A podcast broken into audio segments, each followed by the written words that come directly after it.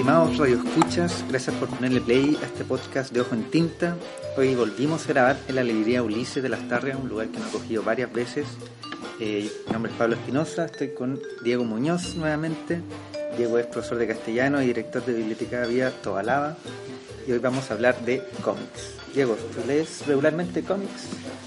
Sí, la verdad, partí de niño más apegado al tema de DC y Marvel, conociendo otro universo y ahora ya un poco más grande me doy cuenta que el espectro es bien grande y que había harto donde revisar.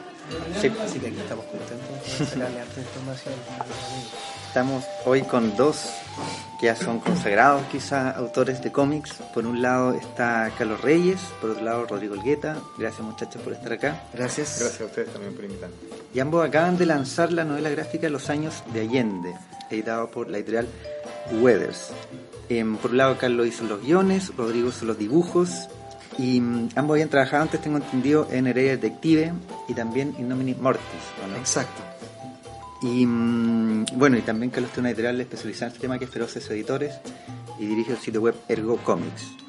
Em, entrando en materia ya de este, de este libro, Los años de Allende, no sé si alguno lo, habrá leído, los que me está escuchando, pero está narrada la época de la Unidad Popular, que es desde 1970, cuando Salvador Allende es nombrado presidente de Chile, hasta el golpe de Estado del 11 de septiembre, 11 de, septiembre de 1973.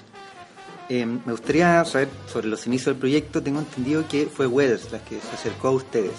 ¿Cómo fue esa conversación? ¿Qué fue lo que les pidió Weathers Sí, eh, bueno, Rafael López, este editor mexicano afincado en Chile ya hace un tiempo con esta editorial bastante exitosa, Weathers, una editorial independiente ya, pero que cada vez va creciendo más. que ahora incursionó en el cómic por primera Exacto. vez. Había incursionado un poco con el cómic ya con el- los de 31 minutos, Ujú. un poco, pero este es como el que más impacto ha tenido. Sí, eh, Rafael estaba siempre interesado en la historieta. Yo recuerdo que yo lo conocí porque yo le hice un taller de guion de historieta a él. No porque él quisiera hacer historieta en rigor, sino que él quería conocer cómo funcionaba el lenguaje. Pensando seguramente ya en su mente afiebrada que quería hacer un libro de este tema. Entonces cuando nos conocemos, nos hacemos amigos, yo lo visito habitualmente, hasta que un día me dice, quiero que hagamos un libro de la Unidad Popular de Allende, ¿te parece? Yo le digo, maravilloso. Esa conversación la tuvimos una vez, luego volvió a insistir y yo creo que ahí ya decidimos que había que hacerlo. Eso fue hace casi, yo creo, tres años, cuando empezamos con la conversación.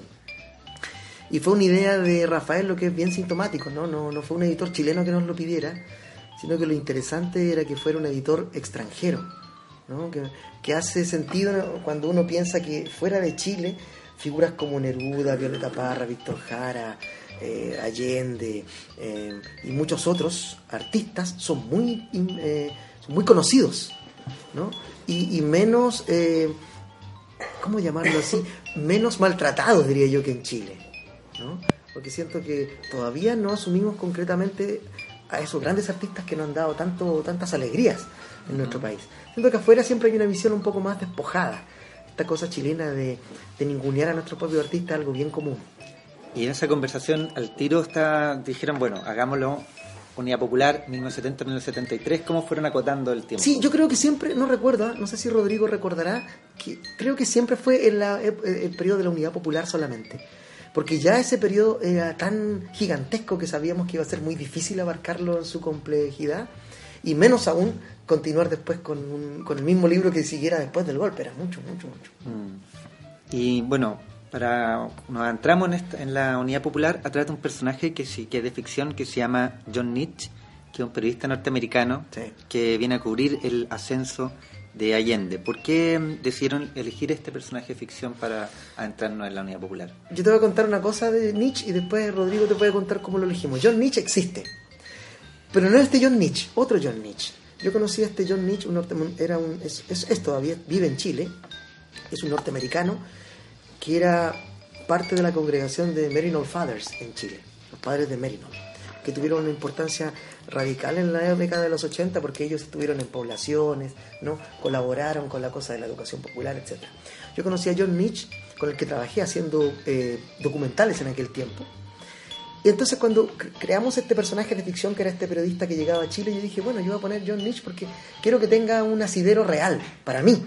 Para el lector no, porque obviamente ni físicamente ni el trabajo que realiza se parecen a los que realizó y realiza todavía John al sur de Chile. Entonces yo quise tener una, una pata en la realidad, entonces le puse John Nietzsche. Incluso por ahí recibí un comentario, me acuerdo que alguien dijo, pero John Nietzsche no suena gringo, pero si es un tipo que es norteamericano y yo lo conozco. Bueno, y todos sabemos que los norteamericanos son una, una, una confluencia de, mucha, de muchos eh, pueblos, ¿no? Eh, europeos, eh, mucha inmigración. Y John seguramente, John Nietzsche viene de una de esas inmigraciones probablemente europeas. Así que con ese nombre bautizamos al personaje.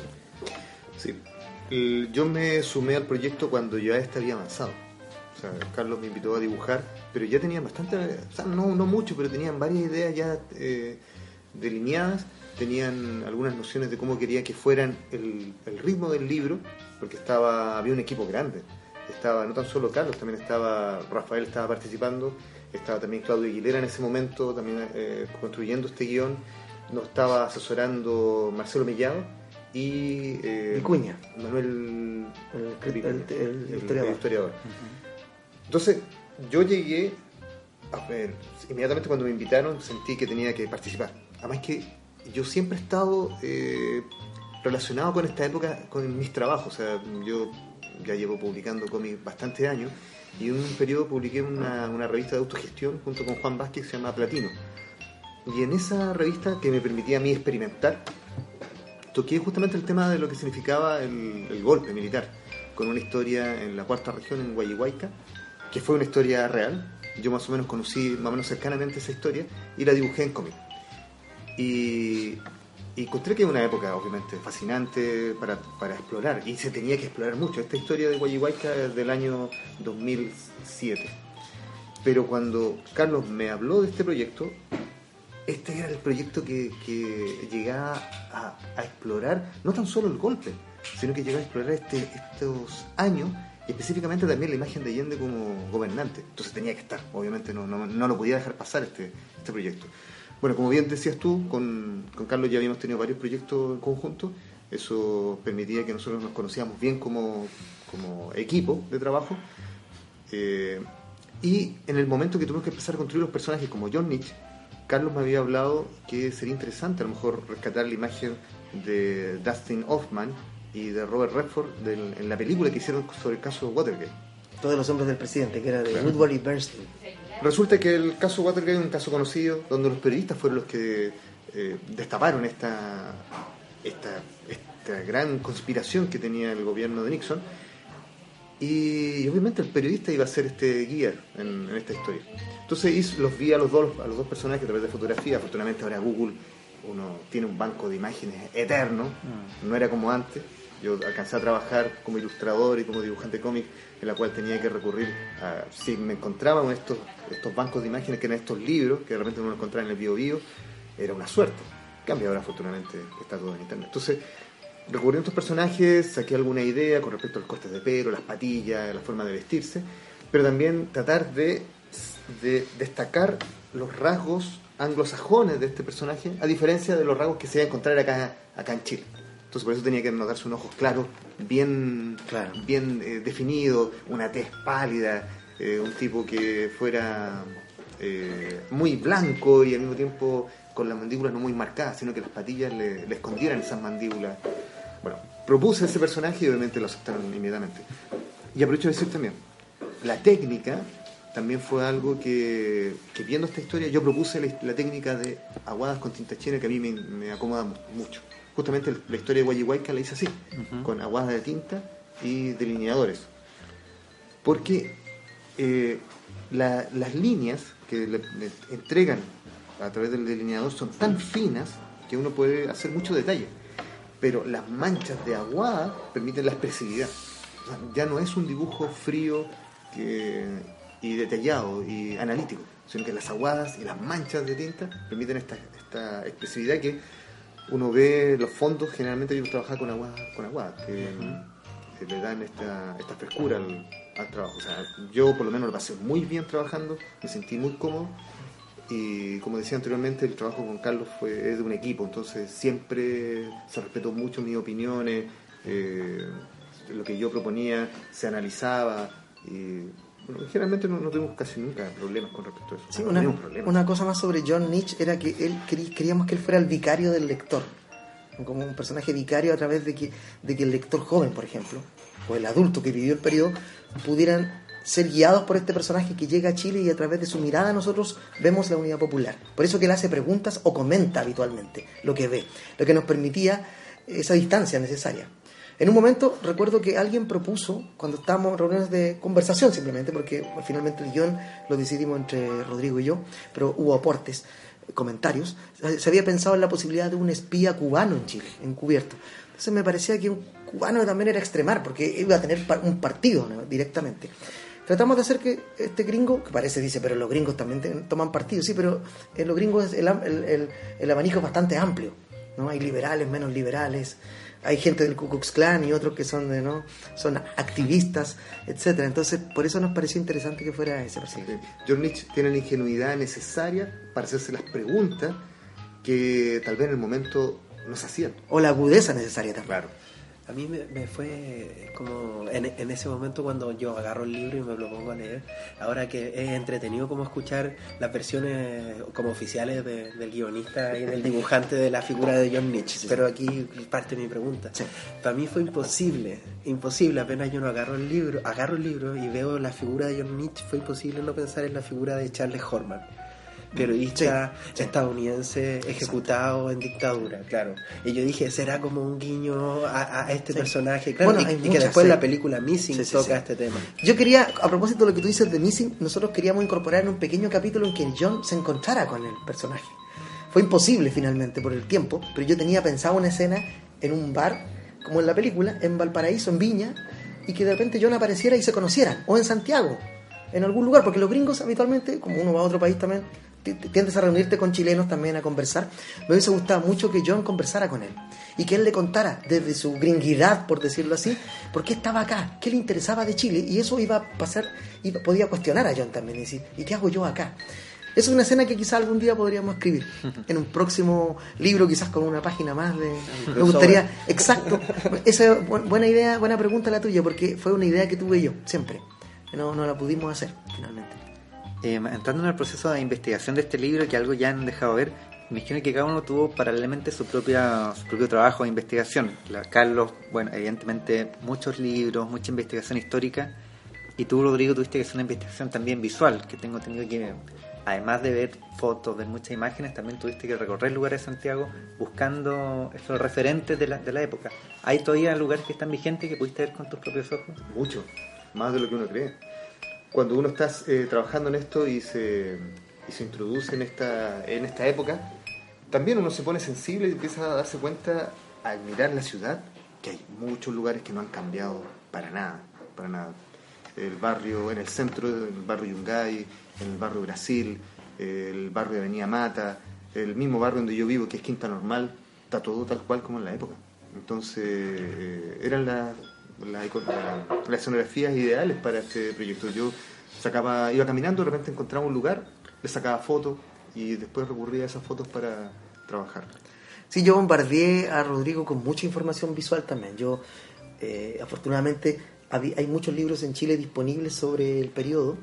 Entonces, cada vez que yo le mandaba fragmentos del guion, porque lo fue enviando por fragmentos a Rodrigo, nos llamábamos por teléfono mucho tiempo, muchas veces le mandaba toneladas de fotos también que, que, yo o escaneaba directamente de los libros que yo tenía o que encontrábamos en internet. más lo que él mismo investigó. Sí, y esa pega, yo hay que debo decir que lo he dicho siempre, Carlos me facilitó mucho el trabajo. O sea, él se llevó la pega de seleccionar la fotografía, escanearla y mandármela, pero ni siquiera para imponerla muchas veces, sino que era para sugerirme. O sea, mm. yo siempre tuve la libertad de, de escoger la escenografía, el fondo, al este, en, este libro. Claro, y saben, es que, es que para mí, yo que pienso visualmente, yo necesito imágenes para escribir también. Entonces, por alguna razón ustedes dirán, bueno, eh, hace historietas y no hace libros, no hace novelas, ¿no? Me interesa más este, este arte y yo funciono mucho con imágenes, mucho, imágenes visuales, imágenes sonoras. Entonces, para mí, buscar las imágenes para Rodrigo, también buscar imágenes para mí. Y una vez que las tenía, podía escribir. Me ayudaba mucho, aunque quizás las desecháramos muchas de ellas, pero sabemos que están ahí, presentes en el trabajo. Em, eh, hay harto material acerca del libro, ya lo que fue facilitó harto el trabajo esta entrevista. Encontré una entrevista del Francisco Ortega que, que le hizo a usted, claro. sí, En, la revi- en la revista Capital, Capital. Claro, que, pero yo la encontré en Ergo. Claro, Ah, Ergo perfecto. Yo, la, ahí, sí, que es, eh, yo se la pedí a él la versión completa que no pudo salir en, y la, la claro, vi que aparece en la versión completa y entré. Dice, ahí ambos mencionan la importancia del redescubrimiento de la historia de Chile. Claro, de tomar la historia y presentarla de nuevo desde, desde otros puntos de cámara, por decirlo claro. Eh, también paralelamente ahora se, se publicó el libro Lota 1960, que es de Figueroa y varios autores. Claro. Figueroa, Romo y otros, sí. Claro, o sea, y en esta novela gráfica que, que ellos le llamaron novela gráfica social, claro, ya poniéndole ahí un adjetivo más, eh, tiene por fin también repasar otro hecho histórico que fue la, esta, larga, esta larga y extensa huelga del carbón que hubo, claro, que terminó en varias cosas. Eh, yo presiento que al parecer como el cómic, la novela gráfica tuviese un- estuviese te- teniendo un giro bajo una intención didáctica por sobre el interés ficcional. O sea, como que de pronto yo ya me veo metido en los cómics y las novelas gráficas perfectamente en los planes y programas de estudio, como una herramienta pedagógica. Eh, ¿Creen que estamos muy lejos de eso? ¿Qué les parece como mi, mi, mi, mi futurología que Yo, estoy yo haciendo? espero estar lejos de estar lejos de, de lo pedagógico y pero sí cerca de los colegios ¿no? es decir cuando hacemos este libro cuando Alexis y, y, Clau- y- y- y Claudio Romo hacen en Concepción este libro junto con un montón de dibujantes más incluidos algunos de Santiago cuando Pedro Prado hace eh, eh, la novela gráfica basada en la, en la novela de Rivera Letelier eh, cuando el propio Pancho hace 1899 abordan la historia. La hacen respetuosamente, la hacen irrespetuosamente, pero yo creo que ninguno de ellos tiene una vocación pedagógica en sí, sino que si es usado en el colegio después como lectura, maravilloso, es como una novela chilena, los escritores no estaban pensando en ser pedagógicos, pero sí después son usadas en los planes de y programas, que sería ideal, que la historieta ya está, pero que sería bueno que la historia se revisitara desde la historieta, porque siento que yo siento, yo, yo invito siempre a todo el mundo cuando lean historietas o cómics, yo uso los dos nombres indistintamente y novela gráfica también, para mí son indistintos, lo lean como cualquier libro o lo vean como cualquier película o como cualquier documental en el caso del nuestro, sin prejuicios, ¿no? Nosotros primero queremos, nosotros queremos, pasarlo bien y queríamos que el libro fuera súper documentado. Si eso funciona pedagógicamente no, no sé, pero sería maravilloso que se usara. Eso, eso quiero decir, ¿no? No sé, Rodrigo, si... Sí. Yo creo que mm, eh, hay muchos estudios del punto de vista de la historia del arte, los cuales estudian los movimientos de a generaciones. Eh, Me acuerdo que libros de la década del 30 que justamente estudiaba eso. O sea, cómo las generaciones, incluso el tipo, que no estoy tratando de acordarme, Pinder, el apellido Pinder, e investigaba los, los sujetos de acuerdo a su fecha de nacimiento y cómo se iba, iba apareciendo el movimiento artístico eh, a medida que estas generaciones iban eh, desarrollando su arte. Yo lo que creo que va a ocurrir, y ya lo tengo súper claro, espero no equivocarme, que esta generación que parte del año 2005, Siete, ¿no? Cinco, sí, más o menos, hasta quizás cuándo, en el futuro, en 50 años más, el punto en común va a ser, y no tan solo en el cómic, yo creo que en la literatura, en el cine, en el teatro, va, va a haber una, una fuerte eh, tendencia a revisitar la historia. De todas maneras, eso, eso va a ser así. Y con respecto al tema del, del colegio, yo por lo menos eh, me ha tocado en, esta en este mes, que el libro ya lleva, lleva un mes y medio, me ha tocado visitar muchos colegios. Me han invitado a- por lo menos dos veces a la semana a, a colegio, a dar charlas sobre cómics, pero también a hablar sobre los años de Allende. Y en general el interés ha sido altísimo, altísimo. Y en colegios de dinero y en colegios pobres.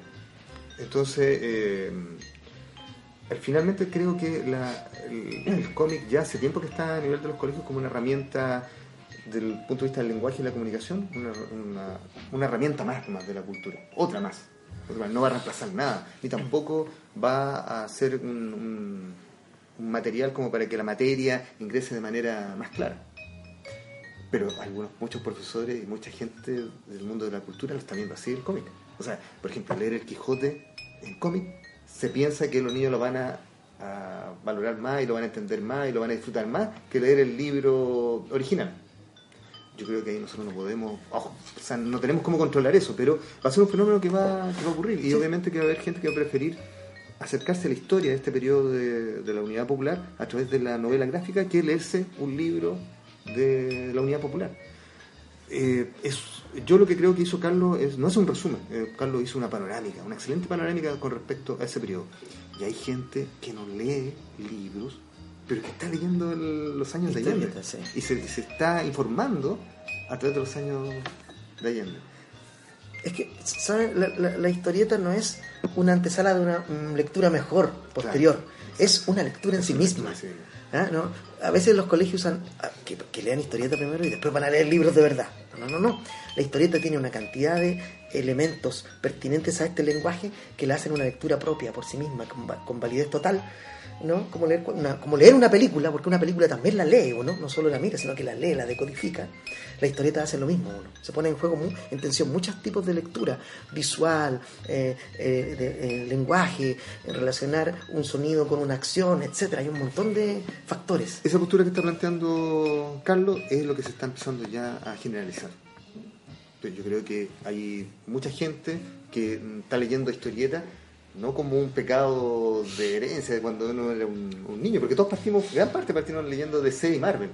Y de repente No, empezamos no. a descubrir este, este mundo Pero no donde hay, que vamos para allá. claro, donde hay historias por todos, por todos lados y todo se puede contar a través de la, de la historieta. Pero ya hay gente que está leyendo historietas en el metro, en las calles, dice que son lectores de, de, de cómic y empieza a descubrir también unas historias maravillosas. Claro, bueno, lo hemos visto antes con Mouse de Art Spiegelman, Sí. Persepolis, que en general no son las historias, sino que también la- el género no ficción, la historieta lo hemos visto mucho. La autobiografía, por ejemplo, como que es algo que está efectivamente muy presente cada día más. Y en las bibliotecas vivas también lo vemos diariamente, Claro. con los lectores que se acercan leyendo muchos cómics. Em, también, bueno, en este mismo proceso de investigación queda claro que no es em, una- un resumen de la historia, porque hay un trabajo muy grande por trasladar como el lector al clima de la época, que efectivamente uno se siente em, en esos años, al ver toda la, la cultural, el cameo de, de Kimantú, de Quilapayún, creo que estaba también una banda, y la violencia también, ¿no? una época en que había atentado, había también mucho temor.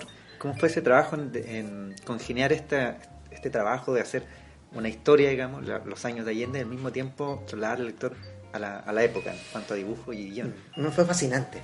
Fue fascinante porque, si yo lo digo siempre, si, si logramos en las páginas transmitir un poco la vorágine de los hechos, la cantidad de situaciones que no están todas, al lector lo logramos. Hubo momentos que yo sentí que cuando yo escribía sentía como que estaba atrapado en un torbellino que decía bomba acá, atentado acá, asesinato aquí, el presidente dice esto, la oposición dice lo otro. Y yo sentía que había una velocidad, ¿no? Como que a veces los hechos te abruman y esperamos que haya sido así en un momento, que uno dice ya, ¿hasta cuándo? Mucha información, eso es lo que queríamos. A pesar de que no está todo, nosotros queríamos provocar la sensación de estar ahí y de que día a día sucedían miles de cosas, millones de situaciones. Rescatamos algunos hitos súper importantes, pero también nos dedicamos a descubrir ese hito pequeño, el, el obrero asesinado que pocos conocieron, el carabinero acá, el grupo que puso una bomba en este lado, ¿no? Todo eso está ahí. Y yo fue fascinante descubrir realmente un periodo de la historia de Chile realmente eh, loquísimo, fuerte, duro, ¿no? violento. Eh, eh, Vicuña recuerdo que la primera reunión que nos dice, nos dice, mira, en esa época la izquierda y la derecha estaban pasados de rosca. El lenguaje no solo era, eh, no solo era confrontacional, sino que era muy violento y era una espiral que no acababa nunca. Entonces, nosotros siempre tratamos de que el libro lograra transmitir esa emoción o esa, o esa cantidad de hechos que con la distancia a veces encontramos que tienen ciertos paralelos con la actualidad. Que es muy interesante también lo que me pasó a mí cuando lo hice, yo creo que al lector ojalá le pase también. Empezar a establecer relaciones de paralelo, paralelismo con el hoy, con el presente. Bueno, y para mí fue un reto, fue un tremendo reto realizar este trabajo por muchas cosas, desde los retratos, desde buscar la, eh, la escena, eh, buscar la ropa, la- los autos, pero las, las- las masas de personas. Es- o sea, dibujar muchedumbre es realmente una, una pega titánica. Y tuve que varias páginas significaban eso, dibujar gente, desfile, marchas, carteles, eh, colas. eh, bueno, es un, es un Cacerolazos. cacerolazo, un gran, un gran Claro. trabajo. Sí. Bueno, ahí me, me apoyé mucho en las aguadas de, de Tinta China. Mm. Sí. Em, Eh, como hablando ya de lleno de Allende, puntualmente de la figura de Allende. Hay como se, se- se- se tien- se tiende a creer que en todo, en, torno al héroe todo se torna trágico, ¿cierto? Eh, y, claro, baja- ba- bajo de este punto de vista, eh, la figura de Allende pareciese que se da un poco el tema como la profecía autocumplida. Claro, como que este régimen y, y al mismo tiempo esto mismo del- de, ojos de a ojos del mundo se llamó el gran experimento social del siglo XX.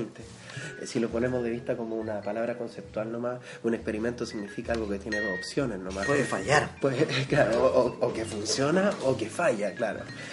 Pero la, la- la- la unidad popular, eh, la figura de Allende, eh, eh, este final como tan estrepitoso de alguna manera, ¿estaba ya escrito desde un punto de vista? Uf, eh, cuando yo hice la investigación, descubrí muchos libros, y está aprobado por documentos eh, de la CIA, incluso, que desde el primer día ya empieza la conjura con Allende, empiezan los planes para acabar con la Unidad Popular. Por eso yo hay un personaje que uno de los que más me gusta a mí, que, que- que es el que menos se conoce, y es el que nosotros bautizamos como false flag, que es el nombre que reciben los agentes encubiertos de la CIA en otros países o cualquier otro agente, le dice a, John, que para mí es una de las frases que efe- efectivamente ejemplifica bien lo que tú dices. Él le dice, se han fraguado mil golpes, tarde o temprano uno funcionará. El bloqueo y las subvenciones secretas para los camioneros, Patria Libertad y el Mercurio preparan el clima. Pero la ayuda no solo viene del tío Sam, Brasil también hace lo suyo. Esa información que está ahí, la que sigue diciendo en esta página, que es la, 200 la 102, está tomada efectivamente, nada de lo que dice ahí está inventado. Todo eso es real. ¿No? Hay, hubo mil golpes, intentos de golpe. Si ustedes solo leen La Conjura, el libro La Conjura, ahí ya aparecen muchos de los planes que fracasan, intentos de golpe.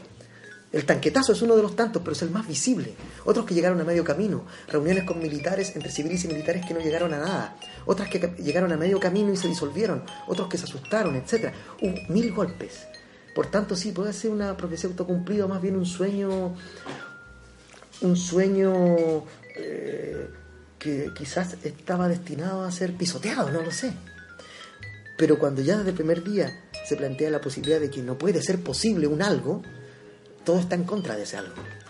Sí, eh, Jorge Montalegre en su libro, que está justamente en Carne de Stardust, él, él cuenta que la cantidad de caricaturas que se hicieron en la época eh, en la cual mostraban a Allende suicidándose y que se fuera, pero además suicidándose, fue tremenda. Claro, previo al golpe. Previo al golpe. Se hablaba ya de la muerte, un Allende muerto antes Sí, del golpe. sí. Eh, eh, yo La violencia, Es un ustedes. tema importante. O sea, la- se estaba generando, o sea, dentro del inconsciente de la, de la población, yo creo que, obviamente, esto, el manejo de, de las masas a través de lo inconsciente es algo que el poder lo tiene muy claro. O sea, y si ataca al inconsciente de la gente, se empieza de a poquitito a formar una idea que uh, yo opino esto, yo opino esto otro, común. Las caricaturas, hay muchas caricaturas que mostraban a Allende que, eh, que tenía que suicidarse.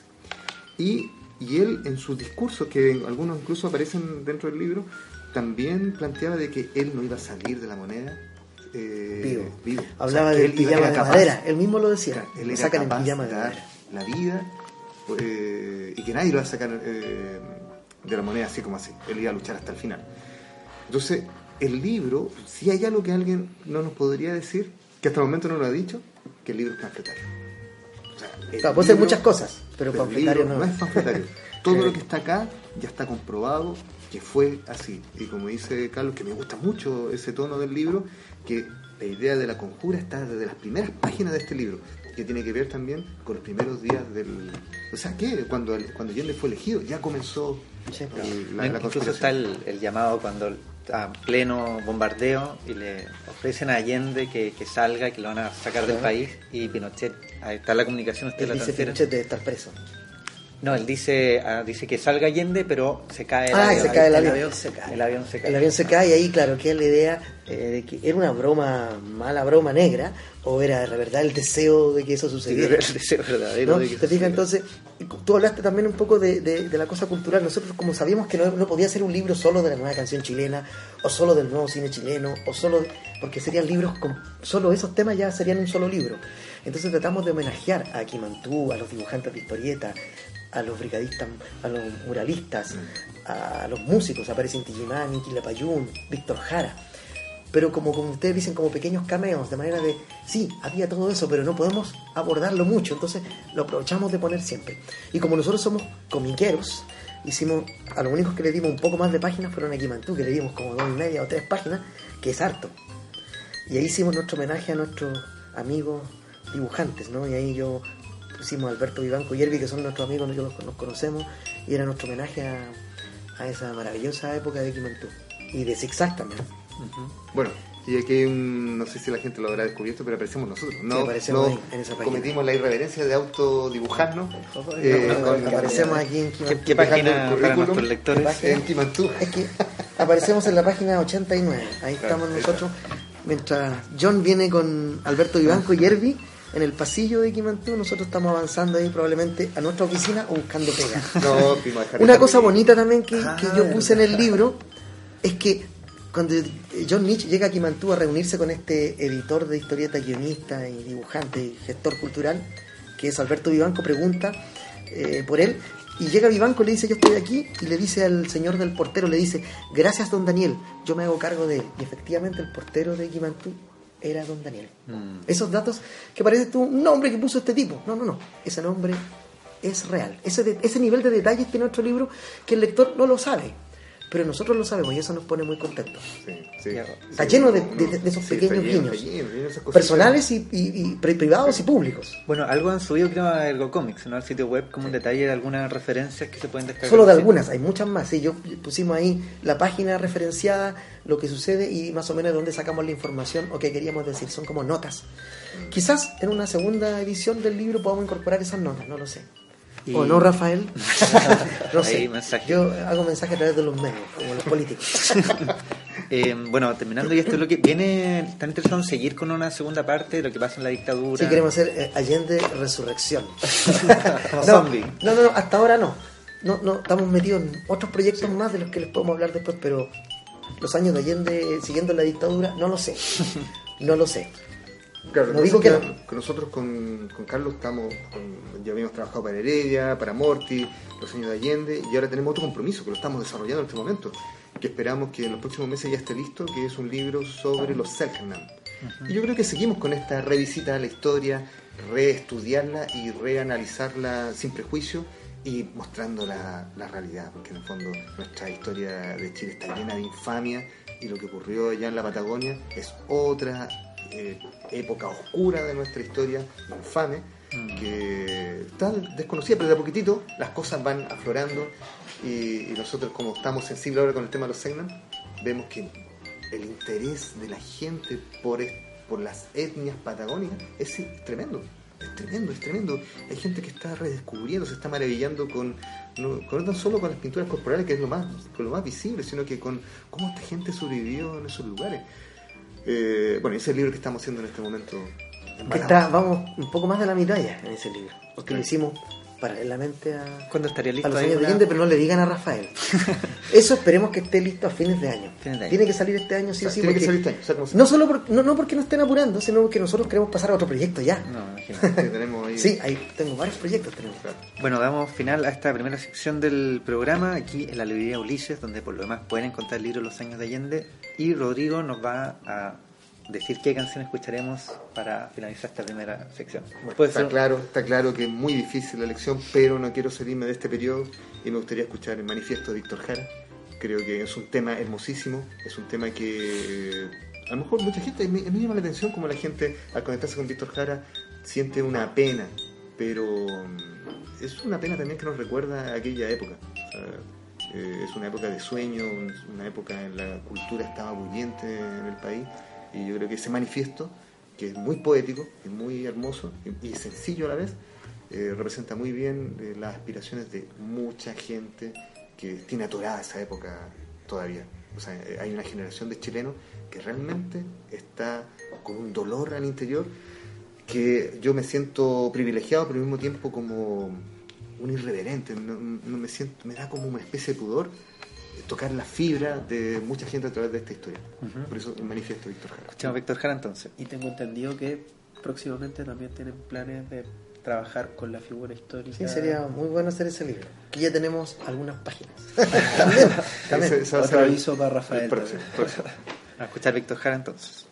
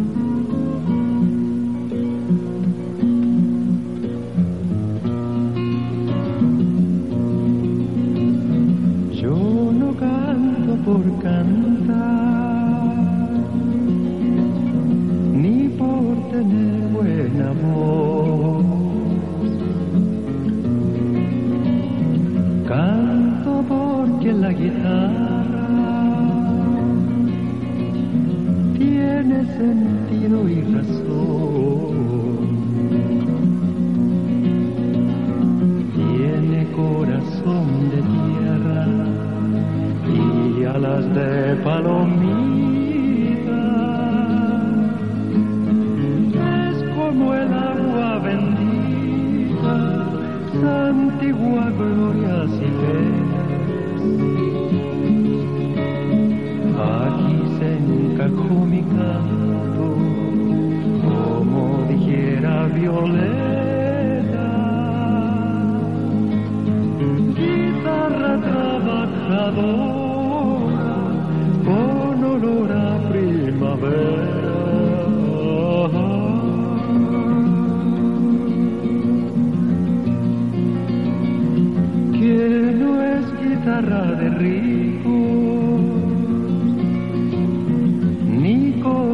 que se parezca.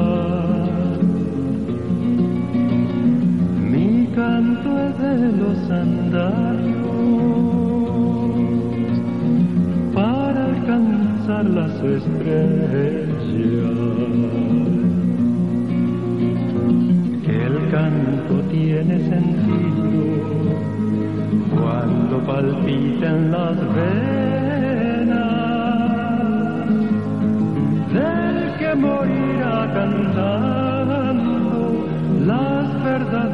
verdaderas. No las lisonjas fugaces, ni las famas extranjeras, sino el canto de una lonja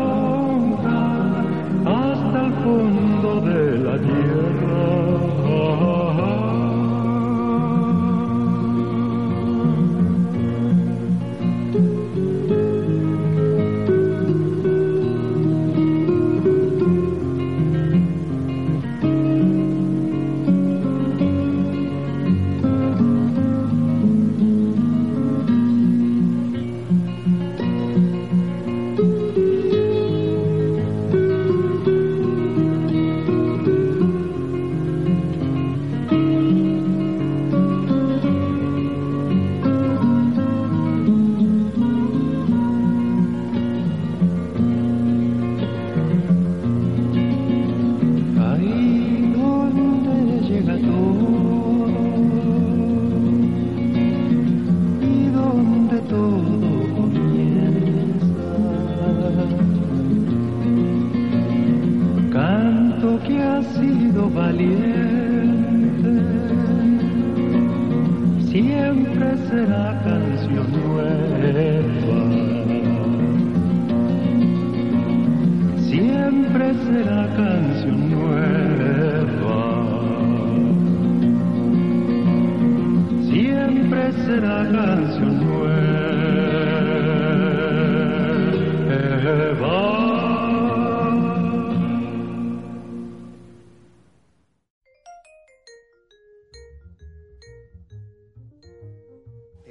Acabamos de escuchar un manifiesto de Víctor Jara. Seguimos conversando en la Lidia Ulises con Carlos y Rodrigo. Diego, ¿tú tienes una pregunta? Claro, ahora ya entrando más de lleno al tema del cómic puntualmente. Hace, tiempo- hace un tiempo atrás, Carlos, tuve eh, el placer de estar en una clase tuya. Una clase que Una está charla ahí, que en la en la- universidad. Claro, una charla en la Fundación La Fuente. Y ahí te hice una pregunta, pero obviamente por, por la situación no, no se pudo dar mucho tiempo para responderla, así que aprovecho de replanteártela de nuevo. Oh, ataca de nuevo. y, y- y- y cito textual, dice aquí.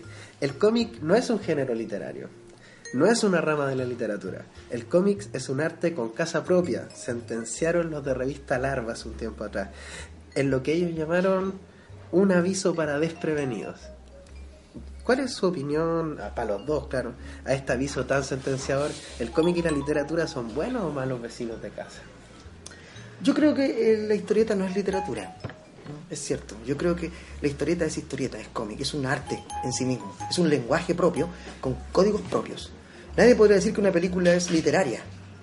Tal vez, oh, es que hay películas en que solo hablan y no pasa nada. Bueno, eso es otra cosa. No cuentan historias, son los personajes hablan, tienen alocuciones, ¿no? O esa, esas casi nada, esas, esas, esas historias protoplasmáticas de Tarkovsky, ¿no? Que avanzan lentamente, pero que finalmente uno le quita todo eso y es una historia, y tú la puedes contar. Pero aparentemente el primero, primera vez que cuando las ves es inaprensible, pero después tú dices, ah, es que es la historia de un tipo que lleva gente a un lugar que se llama la zona, etc. Lo puedes contar. Es la forma de narrar de Tarkovsky lo que le hace distinto tal vez. Ese juego de él con el tiempo, sin, el, sin cortes de planos, etc. Bueno, nadie puede decir que Tarkovsky es un, es un, es un cineasta más literario que otros. Es un cineasta más visual, diría yo, que trabaja directamente, como él mismo lo dice en su libro, con el tiempo sobre el tiempo. Sus películas a veces son sobre el tiempo también. ¿no? La historieta es igual, tiene pertinencias, códigos propios, cosas que solo puede hacer ella y nadie más. Y que toma prestados de la literatura, del cine, y que a su vez el cine y la literatura toman prestados del cómic. Son, son relaciones concomitantes, son amigos, son pololos, no se han casado nunca, pero están cerca. Recuerden que el cine y la historieta nacen en, años muy cercanos y que se van eh, contaminando positivamente unos con otros. Yo creo que la historieta es historieta. Y que a través de sus propios códigos nos puede comunicar sonidos donde no hay, movimientos donde nada se mueve, voces de personajes distintas donde no se escucha nada tampoco. Y logra esta maravilla de que entre viñeta y viñeta, que son estos pequeños rectángulos o cuadrados que van narrando la historia, se produzca una cosa mágica que es lo mismo que pasa en el cine entre un cuadro y otro, que es ahí donde se produce la historieta. Ese caminar del personaje fuera de la moneda, corte dentro de la moneda, ¿qué, qué hizo hoy? Entró a la moneda, ustedes lo vieron, yo no lo vi, pero todos sabemos que entró a la moneda en algún momento. ¿no? Esos códigos, que hay muchos más que sería largo numerar aquí, son maravillosos y hacen de la historieta algo mágico que en lugar de haber muerto después de más de 100 años, hoy parece que está más vivo que nunca. Junto con los videojuegos, uno diría ya, los videojuegos han matado la literatura o han matado la historieta, yo creo que eso no es cierto. Sí. No sé si Rodrigo... Sí, finalmente son, son vecinos. Y son muy buenos vecinos. Sí, eh, como decía Carlos, eh, ese, ese espacio que queda entre viñeta y viñeta, que es el espacio que queda entre una página y otra página, eh, un- entre, un, entre una escena y otra escena, las completa el cerebro, finalmente. Por eso cuando un, niño está leyendo historieta o un adulto está leyendo historieta, el cerebro está muy activo, porque está completando espacios entre las viñetas. Esos espacios que son pueden ser de tiempo desde un segundo hasta varios segundos. Entonces, eh, yo personalmente eh, concuerdo absolutamente con Carlos, creo que el cómic no es una literatura menor, sino que es otra, otra eh, expresión artística. Y eh, yo como dibujante cómic, eh, si bien también hay relación con el cine, porque los, por ejemplo la forma en que se describen los planos en el cine, también uno los puede ocupar para describir viñetas, planos de viñetas. Pero una película, por ejemplo, viendo esa relación, una película para poder construirse y armarse requiere una cantidad de recursos tremendo, una cantidad de tiempo, eh, y una cantidad de actores. Toda esa pega la hace el, el historietista y el dibujante de cómic. O sea, el dibujante de cómic es el que hace el casting, el que hace las locaciones, el que ve los planos, es director de fotografía y el director de la película al mismo tiempo. Eh, si es un dibujante de cómic que al mismo tiempo escribe, es el guionista de la, de la historia. Yo podría decir que incluso yo como dibujante de cómic en mi, en mi taller, en mi tablero, tengo mucho más libertad que el mismo cineasta. Porque el cineasta incluso tiene que eh, atenerse al plano que le da la pantalla, la cámara de, de cine y la que le va a dar finalmente la proyección en el cine. En cambio yo puedo acceder a páginas dobles, páginas, una viñeta, muchas viñetitas en, en una página, páginas que, viñetas que se montan una sobre otra, que son circulares, diagonales. O sea, tengo una libertad tremenda para, para narrar. Sí, también eh, nosotros los que amamos la historieta jugamos con que el tiempo se vuelve espacio en la historieta.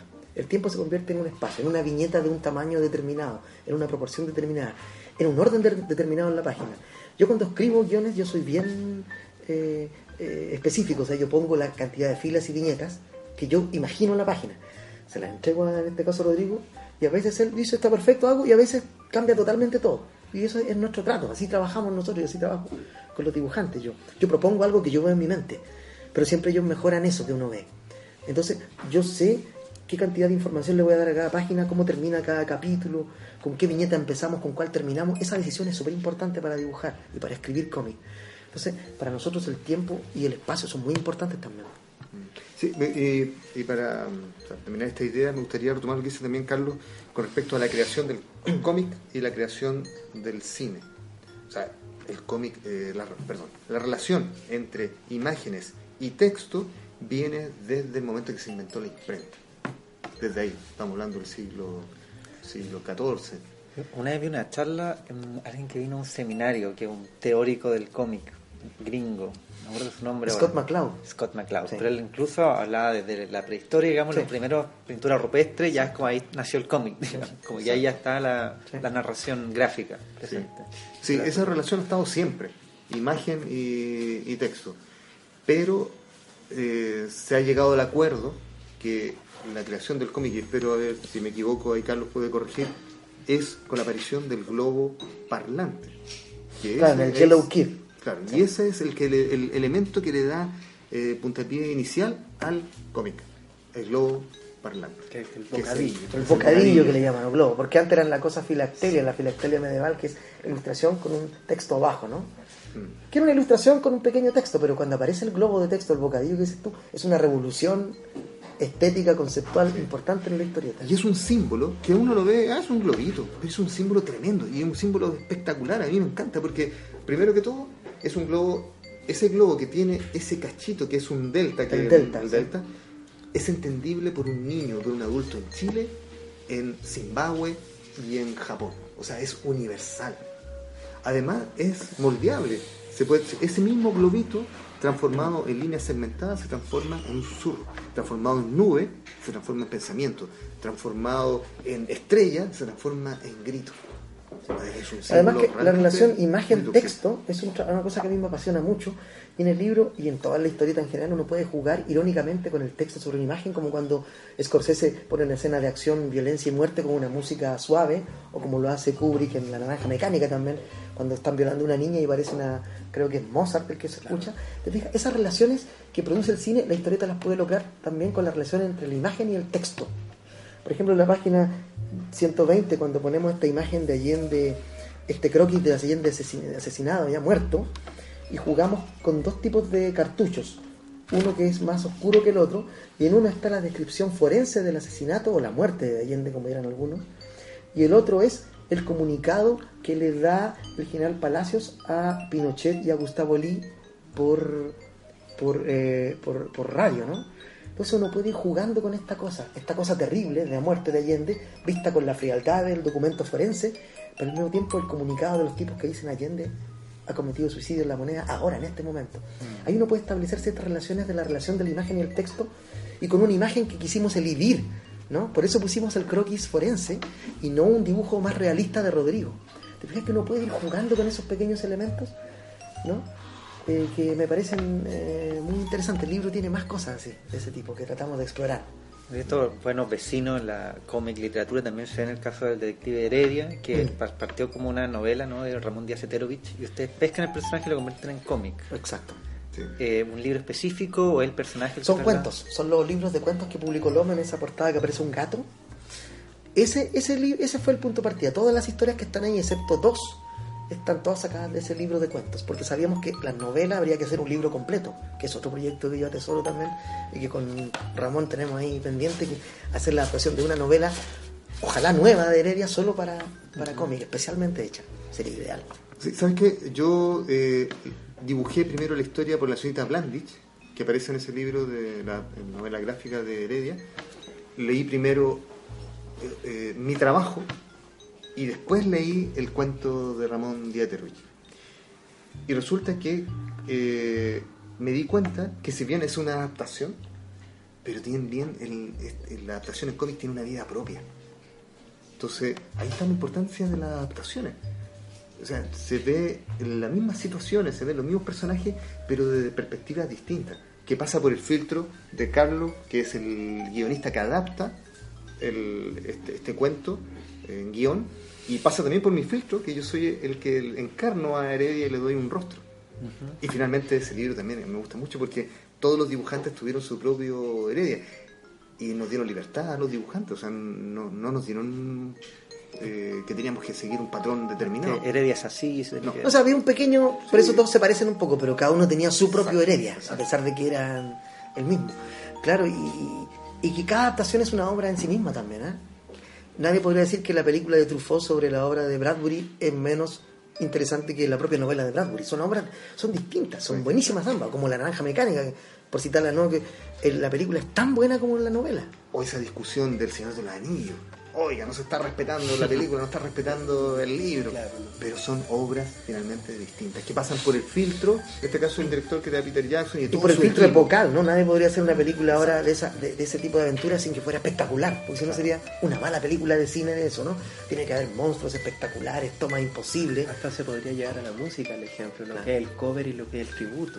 Claro, el, co- el cover de una canción termina siendo otra canción de la misma canción, en cambio el tributo es una banda que hace lo, exactamente lo mismo. Sí.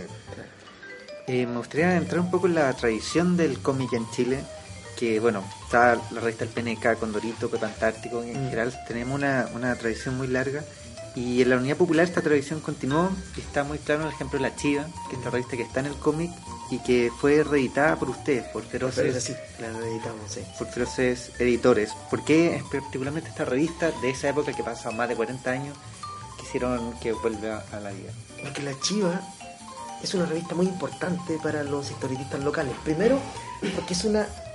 La primera, quizás haya habido otras, pero la primera, para nosotros, para muchos de nosotros, la primera revista autogestionada que se hace en Chile. Con dinero de los propios autores, que es lo que empezamos haciendo todo acá, en Chile. Yo creo que la historieta aún sigue siendo hoy día súper autogestionada, a pesar de la, presencia de las editoriales. Porque son la autogestión la que mantuvo viva la historieta durante todos estos años. Como diría Jorge Montalegre eh, en una entrevista eh, que, eh, que le hizo Vicente Plaza, que es como eh, mantuvo vivo el fuego de la historieta.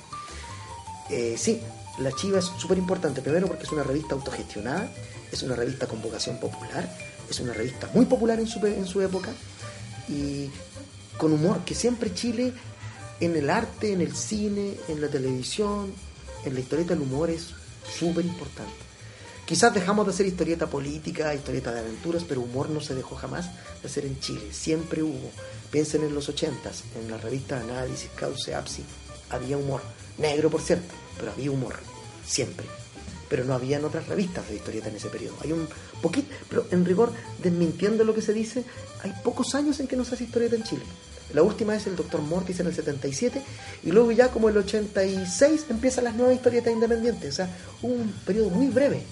No es que después del 73 no hubo más historietas, no, hubo mucha historieta.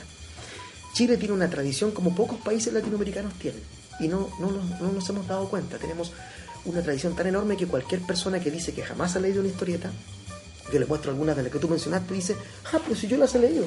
Entonces yo le digo, usted es un lector de historieta. ¿Por qué me dijo que no antes? Es que se me había olvidado. Ah, usted leyó Barrabases, usted leyó Condorito, usted leyó Mampato. ¿Y por qué? Porque la gente tiende a pensar que esa no es historieta.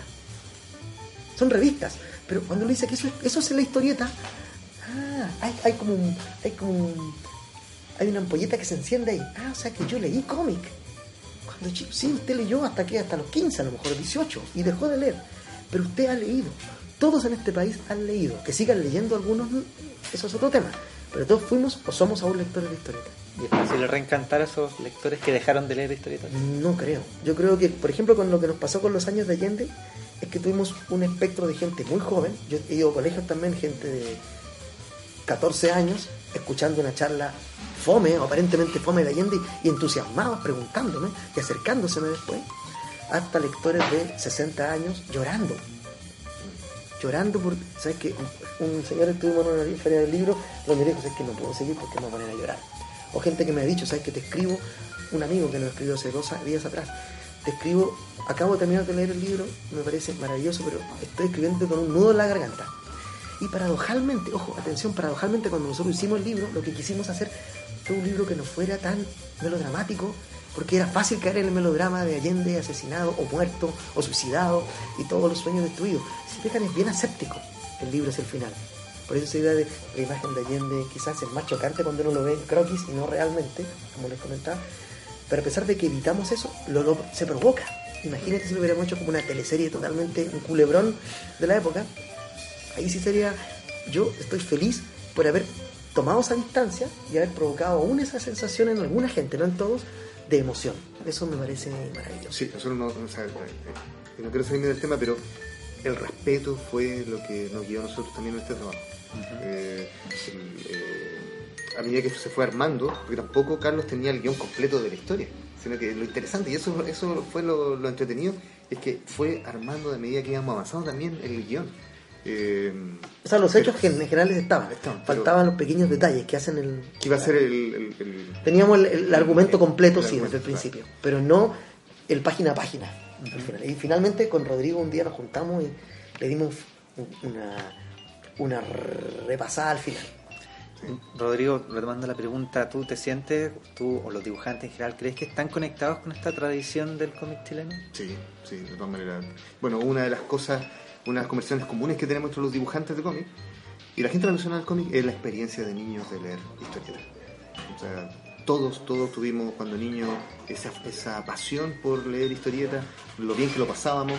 Y en mi caso personal, yo en un momento creo, y tengo seguro el año, yo tenía siete años, siete años, y estaba dibujando, copiando los personajes de Barrabase, eh, y de repente me di cuenta que lo pasaba muy bien dibujando. Y ahí como que antes nunca se me había pensado, o, o sea, nunca había eh, reflexionado en ser dibujante ni nada de eso. Incluso todavía hay algunos dibujos por ahí que, que yo recuerdo antes de ese momento, esa gran pregunta, eh, que eran malos, malos, o sea, un niño normal. Pero esa sensación, oh, aquí lo paso súper bien, lo estoy pasando bien dibujando, hizo que yo de ahí no parara de, de dibujar. ¿Sabes que si hay una, perdón, esta cosa de la inserción de la memoria histórica, de la tradición de la historieta, yo creo que se da incluso en aquellos jóvenes que no conocen a nadie de antes, sino que Mm. es como si esta memoria eh, viajara de un lector a otro sin que nosotros nos diéramos cuenta. Entonces uno puede encontrar jóvenes dibujantes que dicen que no conocen nada y uno ve su dibujo y dice, pero ¿sabes que tu dibujo se entronca perfectamente en la línea de o Herbie o de Pepo o de qué sé yo? Sí. Y sin darse cuenta, hay una cosa ahí que está como en la música, sucede también con la música, ¿no? Gente joven que hace música que de pronto se parece a alguien muy a- que él no conoce, porque está aquí en el aire, está en nuestro... Este- Es en una especie de conexión telepática, una especie de internet A lo mejor mental. Humberto Maturana tendrá una teoría buena para eso. Estoy seguro que puede decir algo al respecto. Oye, la, la, la relación texto-imagen está, está haciendo que las editoriales se fijen harto en lo que es libro álbum, cómic, novela gráfica. Es que hay la relación texto-imagen-bolsillo puede que funcione también. no lo sé. Texto, No lo sé. texto de humor gráfico. Esto va solo en crecimiento, no, va- no pareciese que no va para atrás. Eh, y esto ha, ha- ha hecho como que crezca mucho la colaboración entre el mundo de las letras y el mundo del dibujo. De, Maravilloso. de Sí. lleno, claro, que, que, que algo que de verdad es fantástico. Eh, eh, la novela gráfica es un ejemplo puntual de esto. Eh, yo, por lo que tengo entendido, ya llevan trabajando juntos, hemos conversado de esto un rato y tienen eh, ganas de seguir trabajando juntos también. Eh, ¿Qué hace que un guionista y un dibujante funcionen bien, como es su caso? ¿Han tenido Funciona- malas experiencias quizás? No, no, no, no, no. Yo he tenido afortunadamente súper buenas experiencias con los dibujantes que trabajo. Primero, el respeto mutuo. A veces se ve como que el guionista es el gran cerebro que está detrás de un dibujante poco culto. No, esto es un trabajo de equipo, de partners. No es, no soy yo, el- eh, mi nombre no está más grande en el libro que el de Rodrigo. Somos los dos autores del libro. No, no es él un, un artista al servicio de mi genio, como al- algunos lo ven en el mundo entero también. No, no, no. Es un trabajo mancomunado. Si yo quisiera, entonces, solo escribir, haría novelas. po. Pero como yo no sé dibujar, yo soy parte de un equipo de dos, uno que escribe y uno que dibuja. Para mí el trabajo de la historieta, cuando no es un autor integral, como en mi caso, es un trabajo en equipo, siempre. Con el editor, con el, dibujante, para mí es la mitad de la pega. Yo escribo no, pero no soy nada sin sus dibujos y él sin mis guiones podría a lo mejor escribir sus guiones, pero también prefiere trabajar conmigo. Creo que el respeto mutuo, el saber que hay dos artistas trabajando y que la confluencia de esos dos trabajos producen una sinergia que no se produce normalmente y que forman un libro que finalmente la gente puede leer, es la cosa que hay que hacer. Así se trabaja. Sí, en mi caso yo he trabajado haciendo mis propios guiones, he escrito mi propia historia y he trabajado con guionistas. Eh, ambas tienen su cosa entretenida y su trabajo también eh, eh, con mucho con mucho Muchos problemas también. con muchos problemas. Eh, cuando uno trabaja con un guionista, se saca de encima el tener que componer la historia en líneas genera- generales, el, desarrollar los personajes, se lo saca en gran medida de encima. Cuando uno hace su propia historia, tiene que preocuparse de todos esos detalles, desde, desde las características de los personajes, desde cómo va a ser el ritmo de la historia. eh, pero finalmente también cada persona tiene su propia fórmula. Eh, Yo descubrí que yo personalmente cuando hago mis propias guiones, yo dibujo la historia y luego coloco los textos. O sea, lo veo desde el punto de vista visual.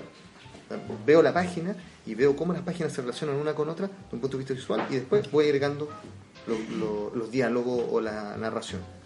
Pero cuando trabajo con guionistas, ya viene eso ya solucionado y yo me dedico directamente a trabajar con la imagen. Entonces se podría decir que también es un poquito más, más rápido al mismo tiempo. Ahora, con respecto a Carlos, yo creo que Carlos tiene la gran ventaja, perdón, no soy yo como dibujante, tengo la gran ventaja que al trabajar con Carlos, Carlos es un experto en el tema de los lenguajes y los iconos del, del cómic. Yo he trabajado también con guionistas que eh, no tienen esa experiencia de, eh, lo que significa eh, transmitir una historia a través de códigos del cómic y lo va a transmitir desde un punto de vista de como, escritor. Entonces hay muchas cosas que no es necesario transcribirlas para que se narren. Con solo hecho de una imagen ya se puede ahorrar mucho, mucho texto.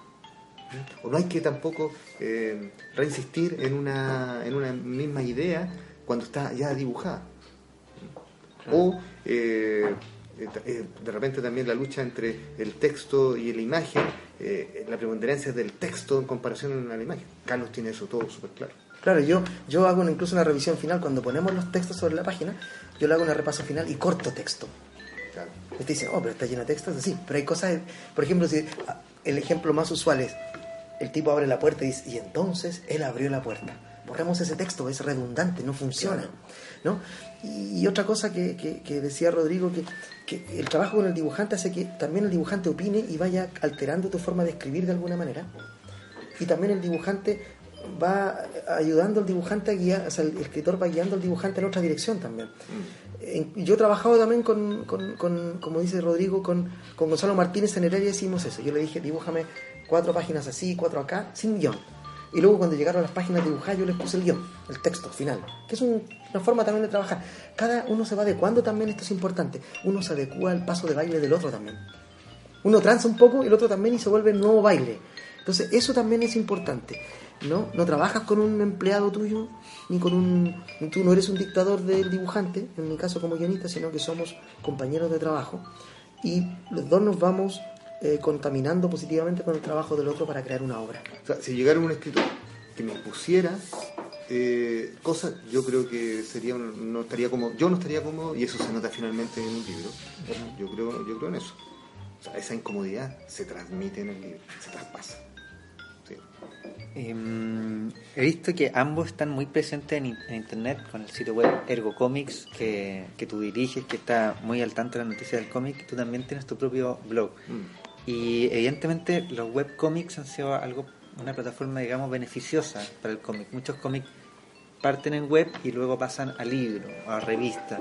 En general, ¿cómo mm, ha sido beneficiosa esta relación? Por ejemplo, liberar contenido en internet. Sí, ha sido muy liberadora, muy buena, porque permite que gente que dice que no tiene dinero para comprar libros pueda leer. y artistas que no tienen editorial les permite publicar digitalmente. Y a medida que más dibujan en internet, cuando llega el momento del papel tal vez, o de otro formato, el que sea, o de otro sitio web, han desarrollado una técnica y un acercamiento al dibujo mucho mejor. Los escritores pueden foguearse ahí.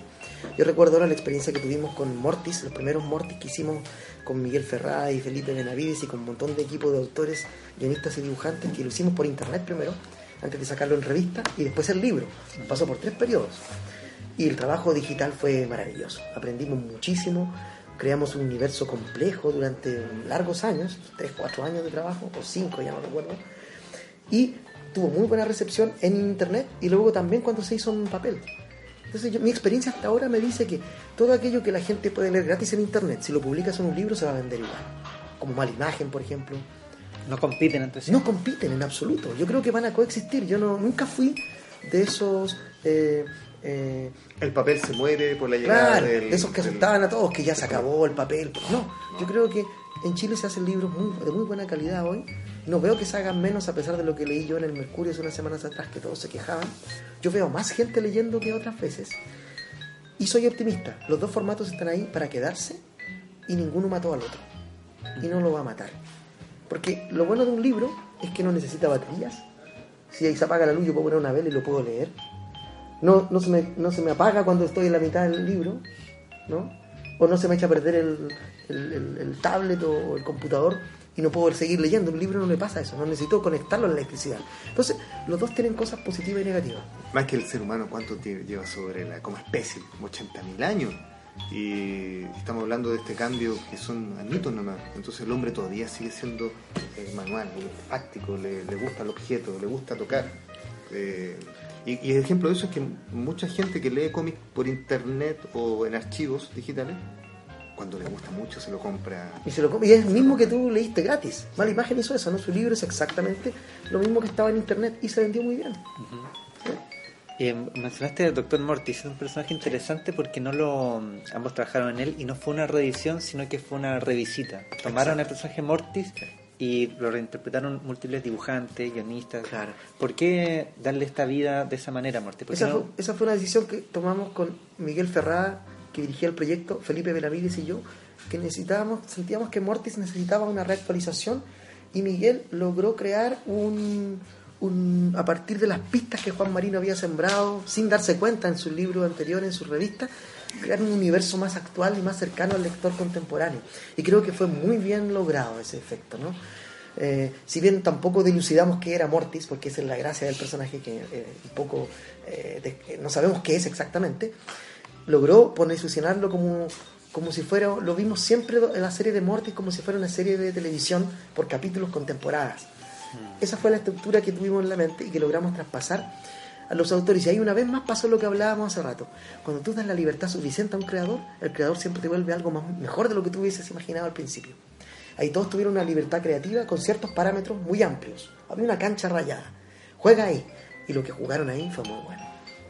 Cuando crees en alguien y lo apretas lo suficiente como para que no se te escape a otra historia y lo diriges un poco, el creador, dibujante y guionista se disparan.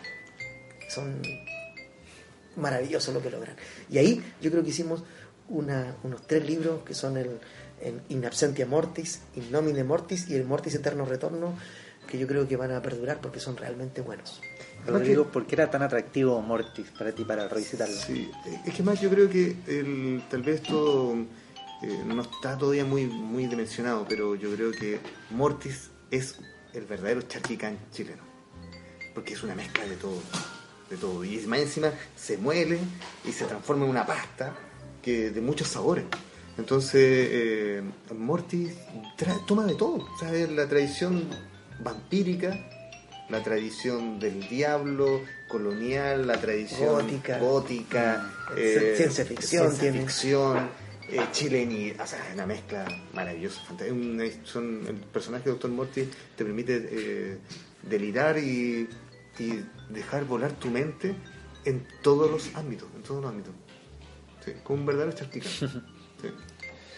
Uy, eh, de nuevo volvamos un poco más para atrás. Hace rato hablamos de DC y de Marvel. Que al parecer Carlos no le simpatiza mucho. No, y sí le simpatiza. Y, espera, y tengo entendido que al, al mundo de los comiqueros tampoco le simpatiza mucho. o rescatan de pronto Watchmen, eh, en algún caso Daredevil, eh, el Batman Año 1. eh, pero todos esos pertenecen a DC. Claro. ¿Qué, qué, qué es lo que le pasa a los comiqueros con, con Marvel o con estos dos universos que son como los más eh, universos editoriales más grandes que hay de cómics? No, yo creo que no. Yo, yo leí mucho de DC Marvel cuando niño vi a Novaro, que nos llegaba. Pero a mí siempre me gustó más lo que se hacía en Chile. Me gustaba mucho lo que hacía Mario Gore, me gustaba lo que hacía Máximo Carvajal, Mortis, toda esa gente me, me fascinó. Entonces, eh, yo creo que no, yo creo que era, y también yo tengo en mi colección muchas cosas, pero más que, más que personajes de Marvel o DC, yo sigo autores de Marvel o DC. Peter Milligan, Alan Moore, Grant Morrison, eh, qué sé yo, entre los guionistas. Frank Miller. Frank Miller. ¿Te fijas? Yo soy, yo, mi caso particular, yo sigo autores, no personajes. Si mi autor favorito o mis autores van a dibujar un personaje que me gusta, voy a ese personaje. ¿Te fijas? Eh, eso es, yo, yo sigo autores y los autores se cambian de casa editorial habitualmente, ¿no? Como acá también sucede. Entonces yo sigo autores, ¿no? Es como... eh, no sigo a Minotauro, pero sigo a Valar, ¿no? Entonces si Valar sale por otra editorial voy a comprarme ese Valar también, nuevo que no tengo, o Barrocks, o qué sé yo. Entonces yo voy por ahí, pero, pero Marvel y DC sí, por supuesto, colonizaron también parte del inconsciente de los autores nacionales y hay mucha obra que de alguna manera eh, retribuye ese cariño, ¿no? Eh, no, yo creo que no sé si hay una animadversión de los dibujantes, yo no lo veo así. Solo que hay también mucha mucha cosa mala que se produce en DC o Marvel hoy también. Pero hay en todos ellos algunas obras fundamentales. Bueno, coincido completamente con lo que dice Carlos. Yo creo que el panteón de, superhéroes que armó Marvel DC, y ojo que utilicé el concepto panteón, yo lo que creo es que vinieron a ocupar el, espacio que tenían los héroes míticos en, el consciente colectivo.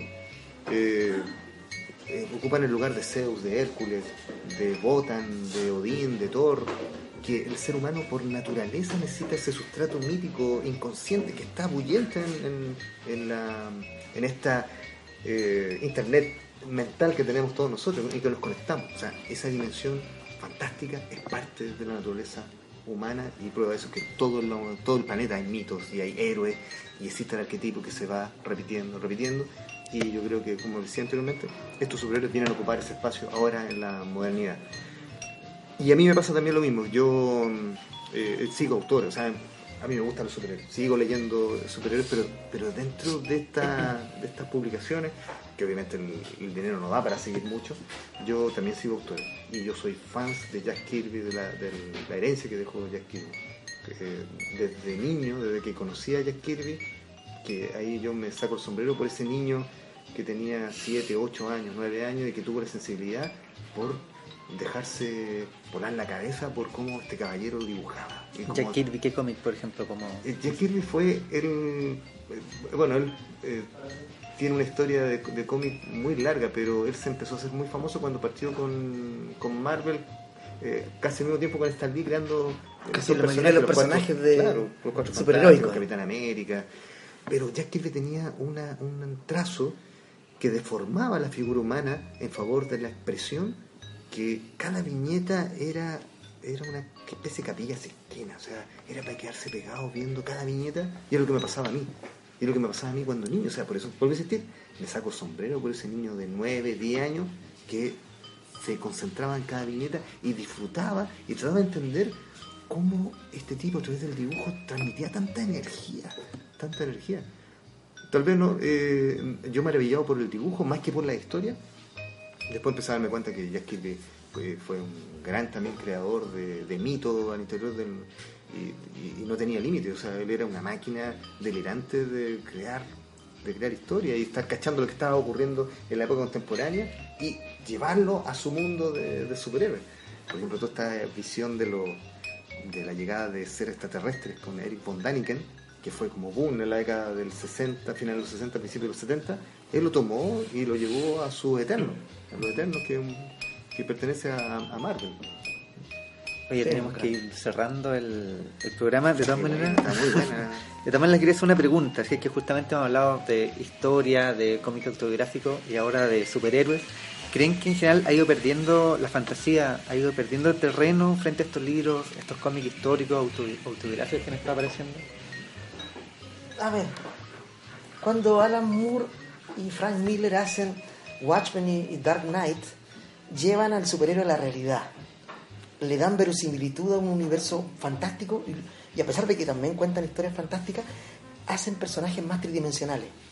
Y ahí empieza un, un suerte de declive en que hoy, por ejemplo, los fans de, de cine y de historieta critican duramente las películas, ¿no? Porque, no, pero es que aquí dijo esto, es el mega ñoño que decimos nosotros, que empieza a ver, aquí hay una paradoja, ¿eh? porque aquí Batman dice esto, pero después empiezan a analizar más allá de un meta-análisis, que al final nada les gusta, ¿no? Primero todo les gusta cuando ven las trailers o las primeras páginas, después cuando lo leen o lo ven, nada les gusta.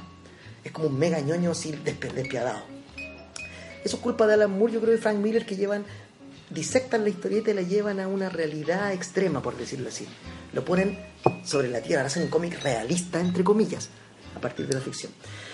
Y quizás por eso llega esta respuesta desde la autobiografía o del cómic periodístico o documental que está muy en boga hoy en día. Y yo siento que a pesar de que nosotros hagamos estas historietas documentales o realistas, también hay mucho de ficción ahí. También hay mucho de ficción. Porque no hay nadie que pueda sustraerse a la subjetividad. ¿no? Aun cuando yo esté contando el drama de los mapuches, el drama de, de Allende, lo que quieras, hay subjetividad. Y cuando hay subjetividad, yo creo que hay algo de fantasía también, de ficción. Yo no siento que pierda terreno la fantasía, porque yo creo que se han equiparado ambas. Es como el periodismo de investigación no ha matado la novela tampoco. Yo también creo que ha venido a enriquecer más bien el panorama, hay que quitarle espacio a lo otro. Es como el documental, a mí me gustan mucho los documentales. Y por eso hicimos este libro con una vocación documental muy fuerte. Entonces yo habitualmente invito a la gente a que lo vea como si estuviera viendo la batalla de Chile, pero en cómic. ¿no? Eh, no, a mí no, me parece que en buena hora llegó. ¿no? En buena hora llegó y invito a todos a faltar el respeto a la historia, como dije hace un rato también. O sea, yo ahora quiero hacer una cosa con, con los nazis en Chile y todo eso, y con mucha fantasía, pero que también agarrándome un poco de la historia. Hay muchas cosas ahí que escarbar. O como Pancho cuando hace la batalla eh, del combate naval de Iquique con naves voladoras, ¿no? Maravilloso. Es historia, es lo que pasó, pero al mismo tiempo no lo es. Entonces, esa mezcla no pudo ser posible a lo mejor si no hubiera llegado esta cosa media histórica y por otro lado esta cosa de la fantasía para llegar a ese libro, por ejemplo. Yo creo que no. No, no, no, está perdiendo terreno porque es parte de la psiqui del, ser humano. Y si uno analiza el inconsciente eh, y por ende también el inconsciente colectivo, los elementos que, que arman los grandes mitos universales son muy pocos. O sea, prácticamente se va repitiendo y el ser humano también es cíclico. Entonces, yo creo que en esta época donde los medios de comunicación, algunos dicen incluso la posmodernidad eh, llegó cuando aparecieron esta eh, este, explosión de medios de comunicación eh, y de internet y, la televisión y las radios, lo que ha hecho es que a lo mejor no es como antes que los ciclos son más claros de visualizar. Ahora la vorágine está haciendo que tus ciclos están conviviendo ya de manera normal. Entonces puede alguien leer algo histórico y mañana leer algo fantástico sin ningún problema, y después volver algo histórico. Yo creo que la fantasía es parte de la psique humana y lo va a acompañar por siempre, por siempre. Qué bonitas palabras. Oye, ya que, ya que decidimos aquí que la literatura y el cómic son buenos vecinos, aprovecho de- del, del buen pasar que tienen los narradores nacionales actual, no sé, por decir algunos nombres, el Francisco Ortega, el Mike Wilson, eh, Bizama, Jara, Baradit. Aquí una pregunta bien corta, a ver si pudieran responder tajantemente. ¿Con qué autor le gustaría trabajar y cuál de sus libros le gustaría convertir en una novela gráfica o en un cómic? De los más jóvenes, dices tú.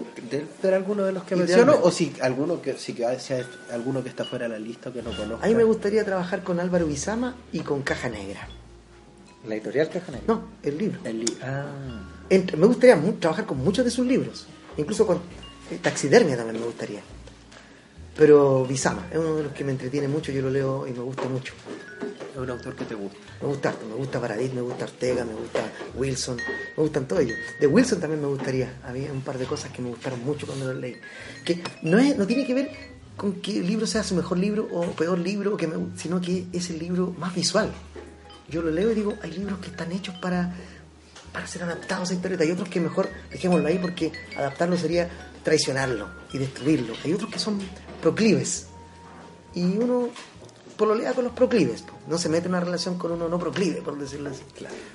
No con un, con un sueño que no puede ser realizado, volviendo al comienzo de esta entrevista. A mí me gustaría trabajar, que lo he pensado, lo he pensado. Yo creo que si Jorge Baradit escucha esta entrevista, no le he dicho nada y tal vez tiene que pasar mucho tiempo para proponérselo. Pero a mí, yo leí Calfucura, me Sí, parece, en Calfucura. ese libro también. Eh, Es me gustó mucho la historia, más que una historia para, para jóvenes, entre comillas, pero lo puede leer cualquier persona. Pero esa aventura donde aparecen los mitos chilenos y viaja por todo Chile, lo encontré espectacular y, y es muy visual. Y me gustaría proponerle a, a Jorge Baradit eh, adaptar Calfucura a una novela gráfica. Bueno, Jorge Baradit ya se Me- me acuerdo. Llamémoslo. Para terminar, solamente pensando en los radioescuchas, ¿dónde están los mejores lugares ahora para encontrar cómics, no dibujantes? No sé si ferias, librerías, sitios web. Oh, Bueno, eh, de partida existe la, eh, esta gran feria que ya ocurrió, que es la FIC. La FIC es un evento de cómic eh, donde la estrella son, es el cómic. Se invitan los chiquillos que arman este evento, eh, hacen un gran esfuerzo por invitar a dibujantes internacionales e invitar también a dibujantes nacionales. Entonces uno puede, cuando va a la FIC, se puede llevar un súper buen panorama y, y conocer a más dibujantes ahí en vivo, en directo. Y estos dibujantes traen sus carpetas y uno puede ver- apreciar esas maravillas de, de páginas gigantes con, con tipos que son realmente espectaculares. Eh, hay muchas charlas, hay lanzamientos. Y eh, yo me acuerdo hace años atrás, años atrás, cuando se estuvo planteando la posibilidad de crear un premio para el, para el cómic nacional, eh, la inseguridad de afloraron, obviamente, porque no, no está la industria, ¿cómo vamos, vamos si estamos recién haciendo fanzine o estamos autoeditando, cómo va a haber un premio? Y yo era de la idea, y lo planteé también en algunas reuniones, que no importa que sea un símbolo, pero tiene que haber algo, porque eso genera también eh, un, un medio donde, donde hay un reconocimiento, aunque sea mínimo. Y en la FIC ya, ya yo creo que los premios FIC ya están completamente La, establecidos. la FIC se hace una vez al año. Se hace sí, una de- Feria Internacional del Cómic de Santiago. Sí, con entrada gratuita y eh, más encima una persona que quiere acercarse a este mundo del- de la historieta, los premios FIC le pueden dar una súper buena guía de lo que se está haciendo en los primeros lugares. Obviamente todos sabemos que los primeros lugares a lo mejor para unos sí, para otros no, pero no importa, pero es una excelente guía para acercarse. Y también la Expo Comic, que, que se hace también, ya lleva varios años, eh, que se hace, incluso ahora hay una mini Expo Comic, que es el cómic en tu barrio. Eh, y yo rescato un poco el trabajo en- de entrada liberada, o sea, una feria abierta a todo el mundo, sin pagar entrada, eh, donde uno se puede encontrar directamente con dibujantes de cómic y guionistas de cómic en sus mesas, están ahí con sus trabajos y la gente puede conversar directamente con ellos. Rodrigo apuntó más la cosa especializada, pero yo también creo que afortunadamente ahora en cualquier feria del libro que se hace en Chile siempre está el cómic ahora. Eso es la prueba de lo fuerte que está el género, la historieta. Antes costaba mucho que te invitaran y ahora nos llaman para invitarnos y uno a veces tiene que decir no puedo, no, no tengo tiempo, no cinco día ferias al trabajo". mismo tiempo. No, pero pasa, es muy bonito ahora. O sea, que ferias que se, que se dedican incluso a la historieta como la estrella. Eso ha pasado ya mucho. Tú vas a la Feria del Libro de Santiago, a, a las ferias del libro de región y todo. El cómic está instalado ahí. Así que ahí pueden encontrar historieta chilena también. En esos lugares donde habitualmente no estaba. Hay medios de prensa En especializados regiones, también. Ojo, en regiones también Sí, pues, regiones. ferias muy, muy buenas. Hay, feria- hay sitios local. web especializados como Mesa Gráfica, Los Eternautas, Hijos del Átomo, Ergo Comic, eh, y algunos que se me olvidan ahora. En todos esos sitios web se habla de historieta chilena más o menos, pero se habla. Eh, hay tiendas especializadas como Crazy Comic, como Shazam Comics, que tienen varios lugares en, en- en Valparaíso, algunos en Viña, quiero decir, y en Santiago de historieta, donde también pueden comprar solo historieta. Pero también en librerías habituales, cualquier librería hoy tiene un espacio dedicado a la narrativa gráfica, lo que también es un premio a, a- a todo este esfuerzo que todos los que amamos este género hemos tenido por décadas. ¿no? Así que ahí pueden encontrar, ¿no? Hay No mucho sé, donde nombraste encontrar. la galería Plop. Ah, también, la Galería Galería Plop, Plop, que que está, es- también tiene un espacio de venta directa de historietas. Hay muchos lugares. Ya, muchachos, tenemos que despedir este programa. Fue una larga conversación, muy grata. Diego, Rodrigo, Carlos, muchas gracias por estar aquí. Nuevamente decimos que está Los Años de Allende, la novela gráfica de Weathers, acá en la librería Ulises de las Tardes. Muchas gracias a todos. Chao, chicos. Muchas gracias a ustedes, muchachos. Now playing in the street again. Don't you know what happened down there? A youth of 14 got shot down there. The cocaine guns jammed downtown. The killing clowns, the blood money men. The shooting those. Washington bullets again. Every in Chile will tell the cries of the tortured men. Remember Allende and the day before, before the army came. Please remember Victor Hara in the Santiago Stadium. Verdad. Those Washington bullets again. And in the Bay of Pigs in 1961, a banner for the Playboy in the Cuban sun. For Castro is the color is a redder than red. Those Washington bullets, one Castro dead. For Castro is the color